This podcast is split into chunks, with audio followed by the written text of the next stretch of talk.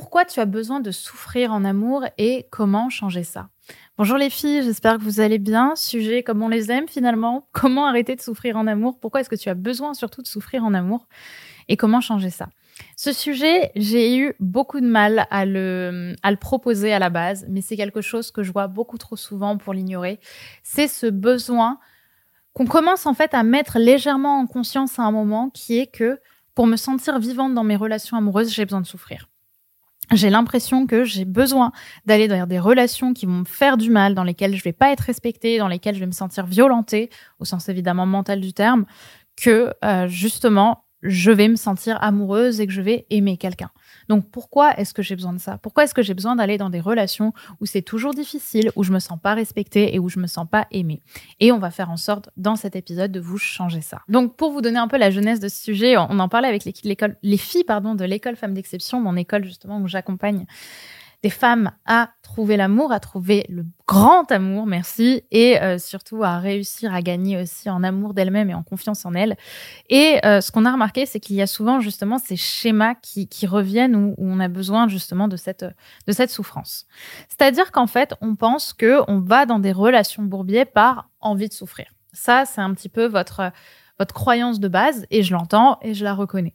Maintenant, en réalité, euh, je vais vous rassurer, les meufs, nous ne sommes pas maso, heureusement, nous ne sommes pas maso les filles. Euh, en réalité, on n'a pas du tout envie de souffrir, et bien heureusement, parce que personne n'a envie de se faire du mal volontairement. En fait, on va pas aller dans ce qui nous fait souffrir par volonté inconsciente. On va aller dans ce qui nous fait souffrir parce que c'est quelque chose de reconnaissable pour nous.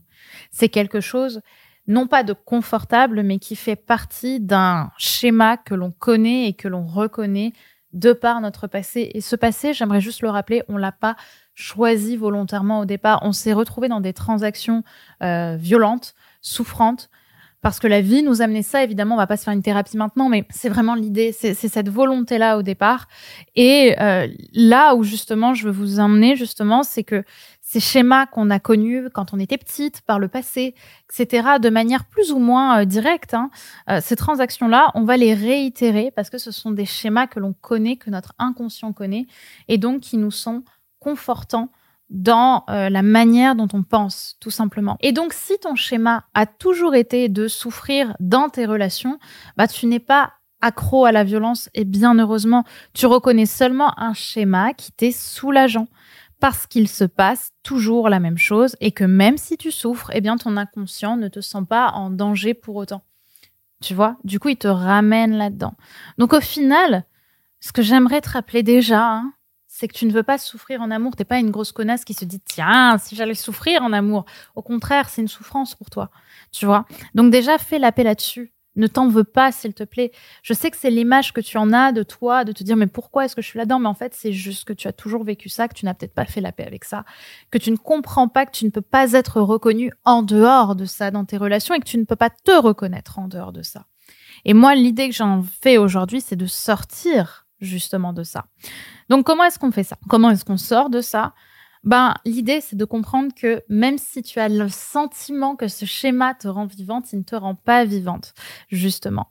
Tu as d'autres manières de construire autrement tu as d'autres manières de te reconnaître, tu as d'autres manières d'être aimé. Et ce sont souvent des manières qui sont pas très confortables pour toi parce que tu as tellement appris à souffrir en amour que tu te refuses d'apparaître vraiment. Par exemple, si tu es toujours avec des hommes qui parlent très fort, qui prennent toute la place et toi, dans ton, dans ton histoire que tu te racontes, tu te dis ouais, mais le mec est super successful, j'adore, il est super confiant, je kiffe. En réalité, demande-toi si ces plans bourbiers-là, dans le cas où c'est évidemment un plan bourbier pour toi, où ça ne marche pas, ou qu'à chaque fois au final tu ne te sens pas respecté, ça ne t'empêche pas en réalité d'apparaître. L'homme prend tellement de place qu'au final il t'empêche de vraiment exister, il t'empêche d'apparaître en fait. Il t'empêche de te montrer tel que tu es. Il t'empêche de, de, venir te chercher dans les sentiments parce que lui est peut-être tellement dans son yang, parce qu'il l'a appris ou parce que c'est comme ça. Enfin, je veux dire, on va pas aller lui. Je veux dire, chacun son merdier, n'est-ce pas? Mais il a tellement appris à réagir comme ça que toi, ça te met dans la position confortable où au final, on vient pas te reconnaître dans toute ta sensibilité, dans toute la partie de toi qui est blessée. Et c'est là où justement j'aimerais euh, j'aimerais te remettre un petit peu au centre de ta vie. C'est que tu vis à travers peut-être les yeux de l'autre, à travers la souffrance qui te permet de vivre, qui te permet de donner le sentiment d'être vivante, alors qu'en réalité, ça t'empêche seulement d'apparaître pleinement dans ta, dans ta puissance personnelle et dans ta sensibilité. OK? Donc, c'est le premier point. Tu as d'autres manières de construire, tu as d'autres manières d'être reconnu, tu as d'autres manières d'être aimé. C'est cette idée-là, c'est l'idée de construire ta propre histoire. C'est de sortir justement de ce carcan, de ces, de ces schémas qui sont confortants et reconnaissables pour toi, pour aller explorer finalement ce qui est le plus difficile pour nous en général, en tout cas pour les femmes performantes à la base, les femmes qui ont une belle carrière mais leur histoire amoureuse sont galères parce qu'en fait, on ne va jamais chercher des hommes qui vont nous toucher. On va chercher des hommes qui vont nous exciter, on va chercher des hommes qu'on va admirer, mais on va rarement être touché par un homme, on va rarement avoir une telle déclaration d'amour qu'elle va nous, mettre les larmes aux yeux, tellement on va se sentir vivante à ses côtés.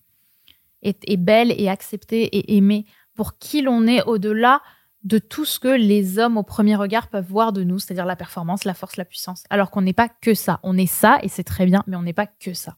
Et c'est tout le message en fait de cette vidéo, c'est tout le message de ce podcast. J'espère donc que ce podcast vous aura parlé, qu'il vous aura inspiré. On va bientôt donner une conférence également sur euh, peut-être sur ce sujet, je ne sais pas encore exactement, mais il est possible qu'on vous donne une prochaine conférence notamment sur le rapport aussi au corps et à la vulnérabilité.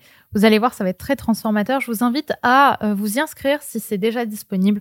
Le lien est en description euh, de cette vidéo ou de ce podcast en fonction de où vous l'écoutez.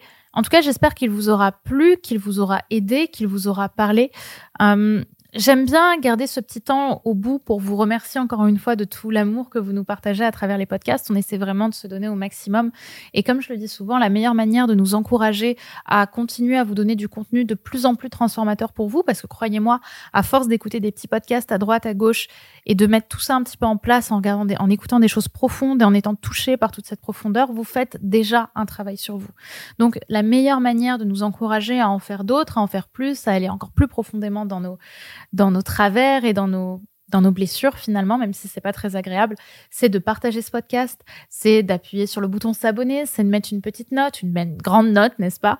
Euh, En tout cas, c'est de, de nous encourager en faisant un petit geste pour le podcast qui est totalement gratuit, qui vous prend très peu de temps.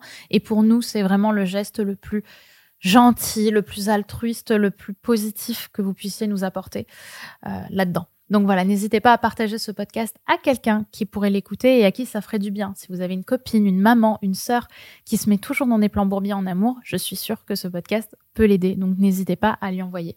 N'hésitez pas non plus à nous envoyer un petit commentaire, c'est toujours un bonheur de vous lire. Merci à toutes les filles, prenez soin de vous et on se retrouve très vite pour une prochaine vidéo. Bye bye